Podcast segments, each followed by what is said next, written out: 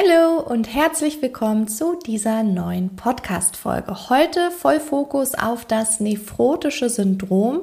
Wir schauen uns an, was dieses Syndrom eigentlich ist, wie es dazu kommt und wie man es erkennen kann. Also bleib unbedingt dran und bis gleich.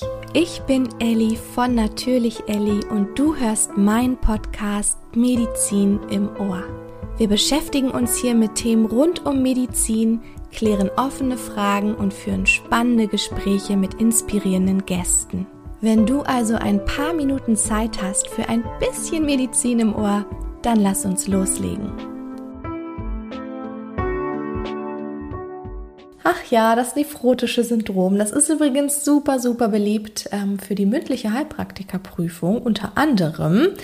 Es ist allerdings auch ein wenig komplex, was ja erstmal nicht falsch ist. Und um es dir jetzt einfach ein wenig leichter zu machen, schauen wir uns das nephrotische Syndrom genau an, also nehmen es einmal gemeinsam unter die Lupe. Also, was ist eigentlich das nephrotische Syndrom? Wie ist es definiert? Überleg einmal, ich lasse dir ganz kurz Zeit. Okay, also das nephrotische Syndrom, das ist ganz wichtig zu merken, das bezeichnet kein eigenständiges Krankheitsbild, also es ist nicht per se eine eigenständige Erkrankung, sondern es ist eher ein Sammelbegriff für gemeinsam auftretende Symptome und zwar hier ganz speziell eines gemeinsam auftretenden Symptomkomplex. Und dieser Symptomkomplex, der besteht aus Ödemen, aus Proteinurie, also über 3,5 Gramm am Tag, Hypoproteinämie und Hyperlipidämie. Und die Ursache für diese Symptome, die liegt jetzt in einer Minderfunktion der Niere. Aber ganz genau, woran liegt das ganz genau? Weil Minderfunktion der Niere ist sehr grob gefasst. Ich lasse dir kurz Zeit. Okay, Ganz genau liegt es an einer Störung der glomerulären Filtrationsbarriere. Warum beharre ich da jetzt so drauf? Also warum kann man nicht einfach sagen, Minderfunktion der Nieren? Es gibt hier mehrere Syndrome, die unterschieden werden. Und zwar nicht nur das nephrotische Syndrom, sondern es gibt auch das nephritische Syndrom. Vielleicht hast du davon auch schon mal gehört. Vielleicht hast du es auch gelesen und gedacht, ha, schau mal, da hat sich jemand verschrieben, der wollte nephrotis, nephrotisches Syndrom schreiben. Nein, es gibt auch ein nephritisches Syndrom. Also es ist kein Schreibfehler, das sind zwei unterschiedliche Syndrome. Deswegen beharre ich da so drauf, dass man sagt, okay, nephrotisches Syndrom, die Ursache liegt in der Störung der glomerulären Filtrationsbarriere.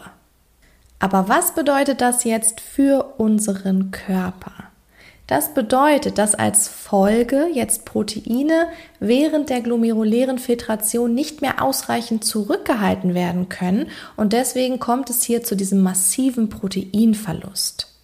Da unser Körper aber nicht faul ist, probiert er natürlich jetzt erstmal diesen Proteinverlust auszugleichen. Und das macht er, indem er jetzt die Proteinsynthese in der Leber antreibt. Also er probiert das erstmal durch vermehrte Synthese zu kompensieren aber dadurch wird gleichzeitig oder werden gleichzeitig auch vermehrt Lipoproteine gebildet. Und jetzt kannst du dir vielleicht auch erklären, warum es hier zu einer Hyperlipidämie kommt. Also das bedeutet, wir haben zu viel Lipoproteine, zu viel Fette im Blut. Okay, dann habe ich jetzt aber erstmal noch eine Frage an dich. Und zwar, welche Ursachen kommen überhaupt für die Entstehung eines nephrotischen Syndroms in Frage? Ich lasse dir ganz kurz Zeit. Vielleicht hast du ein paar Beispiele. Die Frage ist eigentlich ganz easy zu beantworten, denn letztendlich kann alles, was dazu führen kann, dass die Filtrationsbarriere unserer Nieren gestört wird, dazu führen, dass es eben zu einem nephrotischen Syndrom kommt. Ganz typische Beispiele wären hier Glomerulonephritis, eine chronische Pyelonephritis, aber auch der Diabetes mellitus, bestimmte Kollagenosen, aber natürlich auch Medikamente oder Intoxikationen. Sehr gut, dann lass uns jetzt nochmal die Symptome zusammenfassen. Überleg nochmal kurz. Okay, dann fassen wir gemeinsam zusammen. Wir haben eine Proteinurie. Wir haben eine Hypoproteinämie. Wenn wir jetzt über den Urin massiv Proteine verlieren, dann haben wir natürlich zu wenig Proteine in unserem Blut, also eine Hypoproteinämie. Aber, und dazu kann es auch kommen, das haben wir gerade schon erklärt, Hyperlipidemie, also wir haben hier zu viel Fette im Blut, die Blutfette sind angestiegen. Dann kann es zu Ödemen und Gewichtszunahme kommen. Warum das?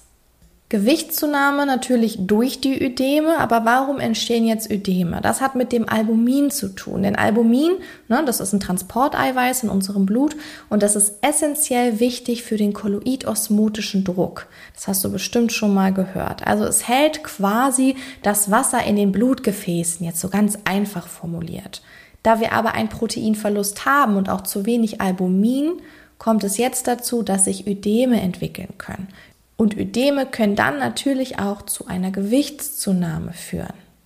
Es kann zusätzlich noch zu Müdigkeit kommen, Leistungsabfall und Schwäche, zu einer Hypertonie, ne, Stichwort RAS-System, also RAAS-System, Renin, Angiotensin, Aldosteron-System. Das haben wir gerade mal alle Sachen durch.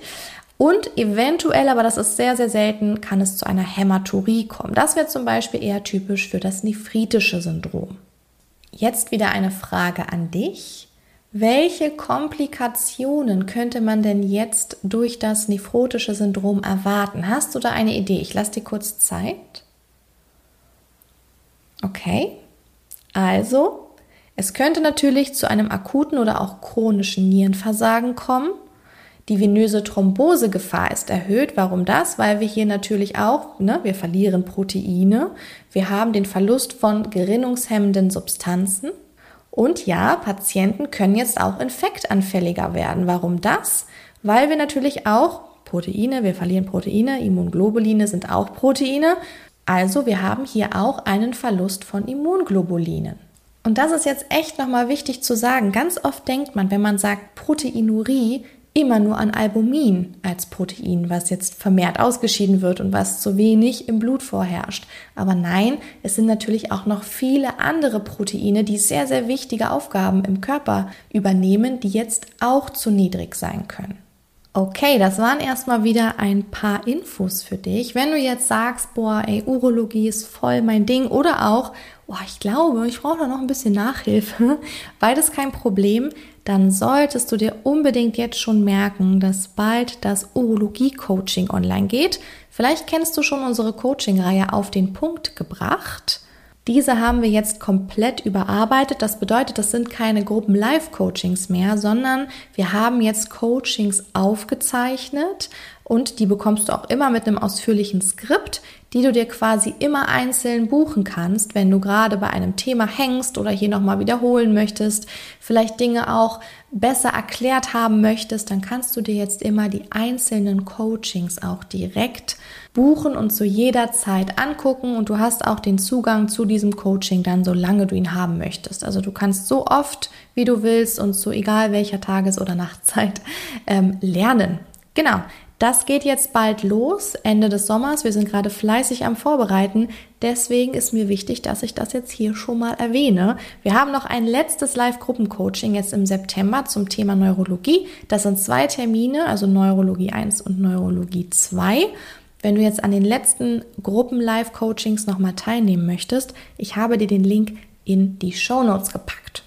Okay, dann verabschiede ich mich, habe auch schon den Mund fusselig geredet, muss erstmal einen Schluck trinken und wir hören uns bald wieder. Ich wünsche dir einen wunderschönen Tag, wunderschönen Abend, wann auch immer du diese Folge hörst und bis ganz bald.